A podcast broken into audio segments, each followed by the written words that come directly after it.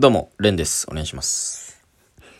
えー、面白そうっていうね、番組があるんですけれども、毎年、えー、元旦、うん、日を越して、えー、1時間後ぐらいに、1時頃ですかね、日テレでやってる、グルナイの中の企画面白そうみたいな。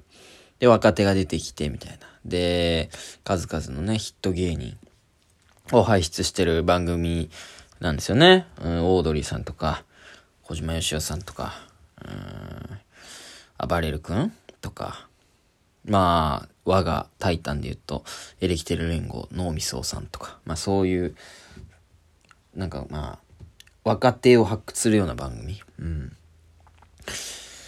が、まああるわけなんですけれども、芸人からしたらね、この時期、だいたい10月末ぐらいですか？ぐらいにもう、オーディションを受け始めるというか、うん、まあタイタンはなんか、まあ書類を送るんですよね。うん、こういうのあんま言っていいのかよくわかんないんですけども、うん、ちょっとまあ、喋りたいなと思ったんで。で、もうタイタンは、の中で多分何組出すっていうのを決めてて、うん。で、もう、事前にね、もう、集めて、若手から。で、えー事務所内で、こう、会議して、なんか選ぶみたいな感じっぽいんですよ。どうやらね。で、えー、まあ僕らもう出したんですよ、すでに。うん。ネタを2本とアンケートを送るという感じですね。で、去年、ちょうど1年前ぐらいにも出しまして、うん。で、ありがたいことにね、最終選考まで行けたっていう。まあテレビには出れなかったんですけれども。面白そうの場合は、最終選考に、まで残ると、お笑いなったりとかに乗りまして、うん。まあなんか、30組ぐらいまでに絞られたっていうのが、まあ世間に打ち出されると。まあそれを未だにね、僕の場合言っていただくこともありまして、面白そう最終選考行ってたね、とか。なんか周りの人も紹介してくれるときに、レンはね、面白そう最終選考行ってますから、みたいな。まあ、一番いい成績のことを言ってくれると思うんで。まあ、R は1回戦落ちたんでね。うん。R1 のことではなく、結果ではなく、面白そうの最終選考っていう風に言ってくれて。意味わかんないですけどね。面白そう最終選考。どうやら1000何組の中から30何組は残ったわけですよ。うん。その30何組残ったネタで1回戦落ちるっていうね。どういうことが起きてんだって思うんですけども。うん、僕はだから、R1 グランプリの運営よりは、あの日テレさんの方が好きなんですけどね。うん、残してくれたんで。30組ぐらいまでに。はい。ということでね、まあ去年最終選考に残ったんで、今年はちょっと頑張りたいな、みたいな風に思ってるんですけども。でもまあ、全然一時で落ちる可能性あるっていう。うん。そのまあ、賞レースとかとまた違うわけですよ。毎年ね、新鮮な新しい面白い人を探してて、っていう中で。で、去年も、まあ、ダメ元で出してるというか、まあ、俺ピンでコントやってるわけですよ。で、なんか別に特筆すべきような、あの、ネタやってないというか、うーん、なんならもうクラシックなコントというかね、一人芝居っていう。うん。すごい、なんだろうな面白さに一番遠いんじゃないかと思ってたんですけど。でも、なんとかね、残ったっていうには、その背景が少しあって、うん。まあ自分の中でいいネタできてはいたんですけど、まあそれがね、妄想っていうネタで YouTube あるんで、もしよかったら見てほしいんですけど。えー、それは、うーん、何がハマったかっていうと、なんかね、うん、まあちょっとね、斬新じゃないんですけど、なんか見え、見えないことを利用したネタだったんですよ。ピンのコントって、まあ架空の相手と喋るみたいなのがあるじゃないですか。まあそういう、なんかまあ一人でやってるからって言って、目をつぶってくれてるところ見てる人が。うん。っていうのを、まあ利用したネタではあるんですよね。それを逆手に取ったじゃないけど、そ、まあ、そういう面が評価されたんだと思うんですよ。で、まあ、ここが芸能界だなっていうところが一つあって、面白そうとタイタンって割とズブズブなんですよね。まあ、それこそエレキテル連合さんが爆売れしたり、脳みそさんが売れたりとか、っていうのがあるんで、背景として。結構タイタンと面白そうの関係性って結構深いというか、うん、なんですよ。うん。だからまあ今もう M1 決勝とか言ってます。Q さんとか、で、バキドウとして大バズり、春と飛行機さんも最終選考とかに残ってたりしてて。なんなら多分ね、上の人たち一回は最終選考に残ってるっていう。えー、あと、ちょめちょめクラブさんも残ってますし、まんじゅうさんはどうか忘れちゃったけど、猫にすーさんもそこまで残ってるしっていう。だからね、去年のタイタンの一枠、まあ、タイタンからもちょっと一組選んどくか、みたいなのに、たまたま引っかかっただけっていうか、うん。そういう背景が正直あるんですよね。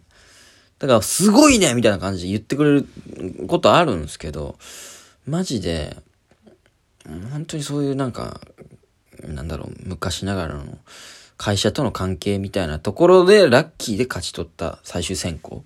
うん。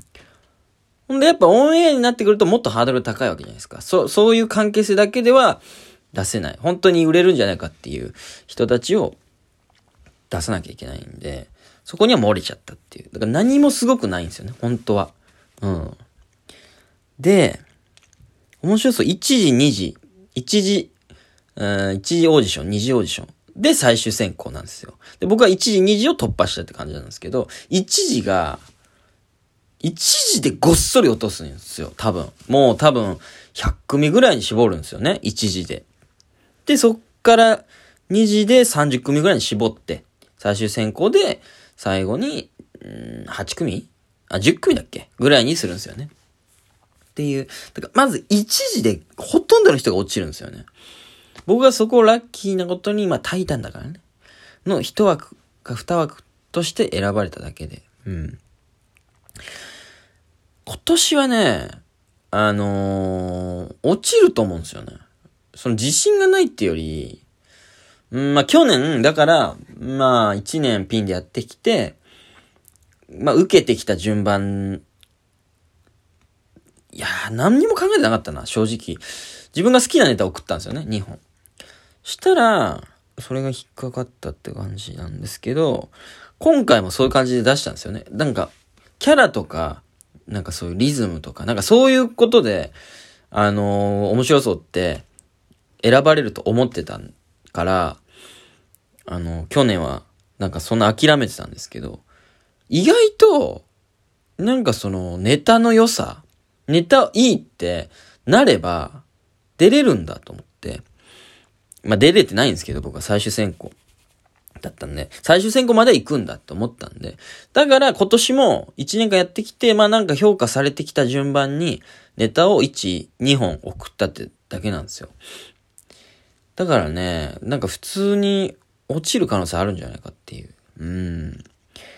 まあ、俺の上等手段なんですけどね、先に予防線を張っといて、あの、本当に落ちた時にダメージを減らすって、ほら言ってたでしょ俺分かってたからみたいな。まあ、俺の上等手段であるんだけど、でも本当にちょっと思ってて、今年は多分一時で落ちちゃうんじゃないかなっていう。うん。だからね、なんかその R1 とか M1、キングオブコントとかだと、去年、準決とか行った人って、まあ期待もされますし、なかなか1回戦、2回戦では落ちないというか、そ、よほど受けなかったら落ちると思うんですけど、それなりにいいネタができてれば、まあ、常連になっていくというか、一回バレた人っていうのは、まあ、なんかそれなりに上の方で戦えるっていうイメージあるんですけど、まあなんかそういう、なんかテレビオーディションとかだと平気で多分落ちるんじゃないかなと思って、あんまり期待してないまあ予防線を張らせていただくっていう意味で、ちょっとこの12分間使わせてもらってるっていうね。うん。まあ、事務所の人とかもね、期待してくれてんのかな今年は出てねとか思ってんのかもしれないけど、まあ、そんな甘くないでしょっていう。うん。自分のことほぼ自信ないですけど、唯一、自分に自信があるとしたら、なんか俯瞰で見る力だと思うんで、客観視、自分、レンというタレント、芸人を俯瞰で見たときに、面白そう出さないでしょっていう。うん。面白そうに合うようなネタができてもないんですよね。正直。だからば、まあ、それなりに面白いとは思ってるネタを持っていきますけども、面白そうには合わないんじゃないかなっていう、はい、予防線、うん、でした。だからこの間ね、なんかその、最近浅い企画に入った、えー、50歳と50歳ぐらいのコンビ、おばちゃんのね、ハッスル女王っていうコンビがいるんですけど、それがライブ終わりに、レンさんみたいな、面白そうってどうやったらいいのかコツ教えてくださいとか言って言ってきましたけど、知らねえよって思いましたけどね。絶対あんたらの方が出れるよっていう。だって、ハッスル女王なんて、どうもーって二人で出てきて、手、二人で繋いで、手上げて、合わせて100歳ハッスル女王でーすみたいな。いやいやいや、あんたら面白そう向きだよっていう。うん。思うんですけどね。うん、知らねえよって。で俺はたまたま去年余ってたタイタンの一枠をもらっただけで、最終選考行っただけで、あんたらの方が強いに決まってんだろって。キャラとかの方が強いに決まってんだろうっていう。まあそういうね、うん、ことですわ。うん。合わせて100歳のおばちゃんに偉そうにもでもいい、ちょっと言っちゃいましたけどね。まあなんか自分がいいと思ってたネタを持ってたらいいと思いますとか言って。偉そうにも先輩ぶっちゃいましたけど。うん、まあ、なんかあんまり気にせず、面白そうだからこういうネタって意識せず、いい、いいと思ったネタ持ってけばみたいな感じでちょっと言っちゃいましたけど。知らねえよっていうね。まあそういう感じですね。うん。まあ予防線張ってるってことは、結果出たらラッキーだとは思ってるってことなんですけどね。うん。ありがとうございました。